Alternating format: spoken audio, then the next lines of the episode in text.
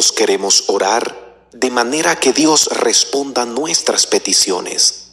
Todos deseamos ver a Dios intervenir en aquello que le pedimos. Y todos deseamos que nuestras peticiones sean concedidas. Pero sucede que cuando vemos que Dios no responde a nuestro clamor, entramos en una crisis de fe, creyendo que Él ya no nos responderá y no miramos si es que hay algo que está estorbando e impidiendo que nuestras peticiones sean concedidas. Es por esta razón que en este mensaje conoceremos siete obstáculos que impiden que Dios responda nuestras peticiones. Y el primer obstáculo que impide que Dios responda nuestras peticiones es una fe vacilante o falta de fe al pedir.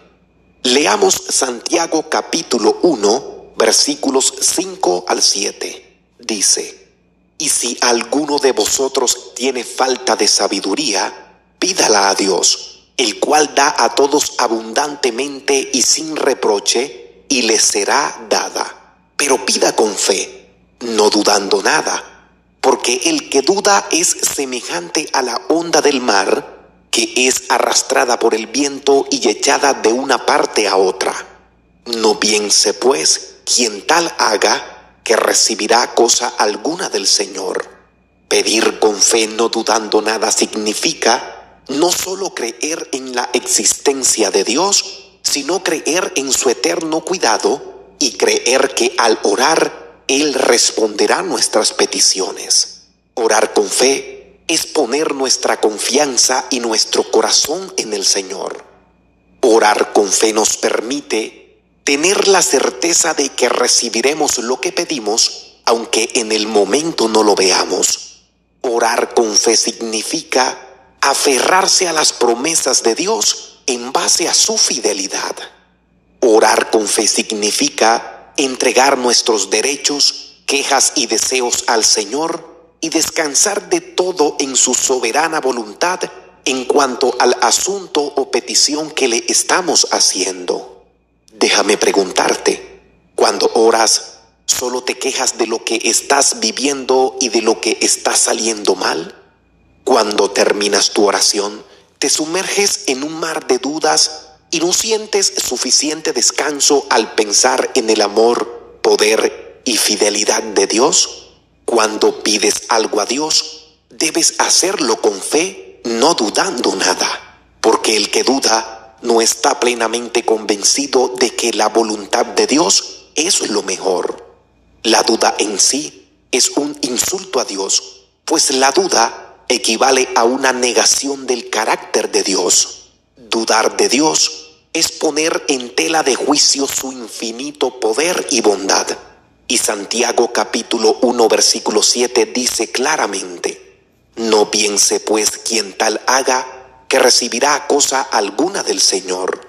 El segundo obstáculo que impide que Dios responda a nuestras peticiones es pedir mal. Cuando pedimos mal, pedimos por cosas erróneas y por las razones equivocadas. Te pregunto, cuando oras a Dios, ¿Pides solo para que Él satisfaga tus deseos? Cuando oras, ¿solo buscas la aprobación de Dios en lo que ya has planeado hacer?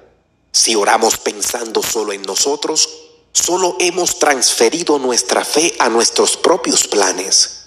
Cuando parezca que Dios no responde nuestras oraciones, lo primero que debemos hacer es analizar muy bien lo que estamos pidiendo. Pregúntate, ¿Por qué quiero esto? ¿Para qué lo quiero? Nuestra oración será efectiva cuando permitamos que Dios cambie nuestros deseos para que correspondan perfectamente con su voluntad. Leamos Santiago capítulo 4 versículo 3. Dice, pedís y no recibís, porque pedís mal, para gastar en vuestros deleites.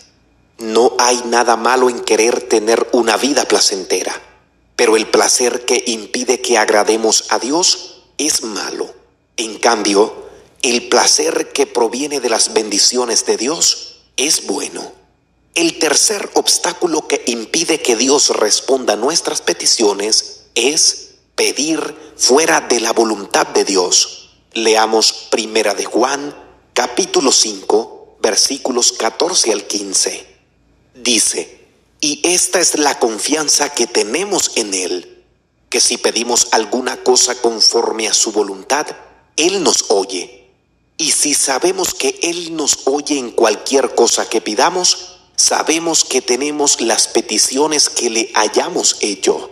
Para que podamos entender este punto, debemos convencernos de que Dios quiere lo mejor para nosotros y su voluntad es lo mejor para nosotros.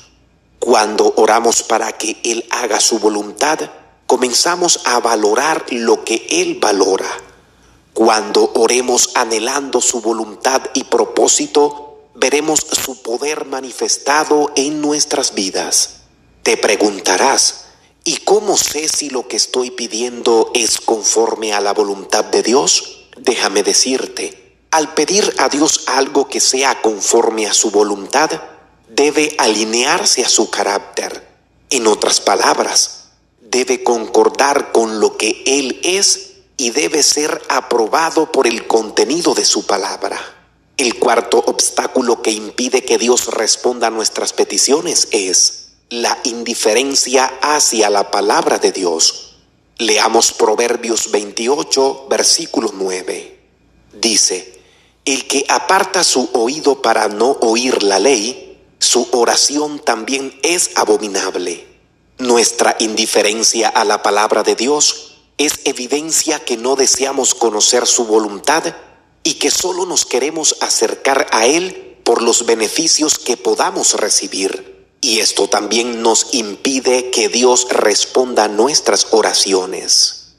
El quinto obstáculo que impide que Dios responda a nuestras oraciones es la falta de generosidad. Leamos Proverbios 21, versículo 13.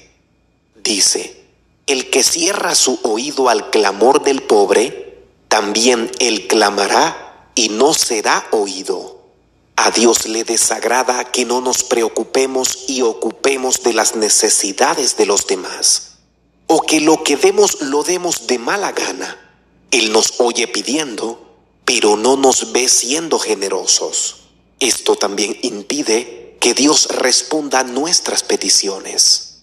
El sexto obstáculo que impide que Dios responda a nuestras peticiones es la permanencia en pecados de manera consciente. Leamos el Salmo 66, 18. Dice, si en mi corazón hubiese yo mirado la iniquidad, el Señor no me habría escuchado. Debemos confesar a Dios todo pecado del que tengamos conciencia. Debemos arrepentirnos de todo hábito y actitud pecaminosa. Debemos confesarlos y arrepentirnos de ello para poder recibir la respuesta de Dios a nuestra oración. Leamos en el segundo libro de Crónicas, en el capítulo 7, versículo 14. Dice, si se humillare mi pueblo, sobre el cual mi nombre es invocado, y oraren, y buscaren mi rostro, y se convirtieren de sus malos caminos, entonces yo oiré desde los cielos, y perdonaré sus pecados, y sanaré su tierra. Y el séptimo obstáculo que impide que Dios responda a nuestras peticiones son los conflictos en las relaciones conyugales. Lo más probable es que a muchos les parezca extraño, pero leamos en Primera de Pedro, capítulo 3, versículo 7. Dice, Vosotros maridos, igualmente vivid con ellas sabiamente, dando honor a la mujer como a vaso más frágil y como a coherederas de la gracia de la vida, para que vuestras oraciones no tengan estorbo. Si un hombre no trata con respeto y consideración a su esposa, sus oraciones encontrarán estorbo para llegar a Dios, porque una relación viva con Dios dependerá de una buena relación con los demás. Si las mujeres prestan al marido el debido respeto, y los maridos a las mujeres el debido amor, sus oraciones llegarán a Dios sin estorbo. Pero si hay disensión, resentimiento y rencillas sin solucionar ni perdonar, sus oraciones hayan estorbo o una barrera para llegar a Dios con toda sinceridad. Por el contrario, se verán permeados por la hipocresía. No hay nada más difícil que orar estando en discordia. Si tus oraciones no han recibido respuesta de parte de Dios, piensa en cuál de estos obstáculos anteriormente mencionados lo pueden estar ocasionando. Si es así, corrijámonos y comencemos a orar de manera correcta. Al momento de orar a Dios, comencemos con palabras de alabanza. Luego demos gracias por su amor y expresemos gratitud al Señor Jesús por morir en nuestro lugar. Digámosle a Dios que entendemos que nuestras oraciones son escuchadas porque tenemos una relación con Él a través de su Hijo Jesucristo y no por nada que nosotros hayamos hecho. Luego confesemos todo pecado del que estemos consciente y pidamos perdón. Ahora sí, presentemos nuestras peticiones a Dios y esperemos su respuesta. Nunca olvides orar por aquello que el Señor Jesús oraría. Recuerda siempre, lo que Dios no nos concede es porque no nos conviene. La oración no es para imponer nuestra voluntad a Dios, sino para pedir que se haga su voluntad.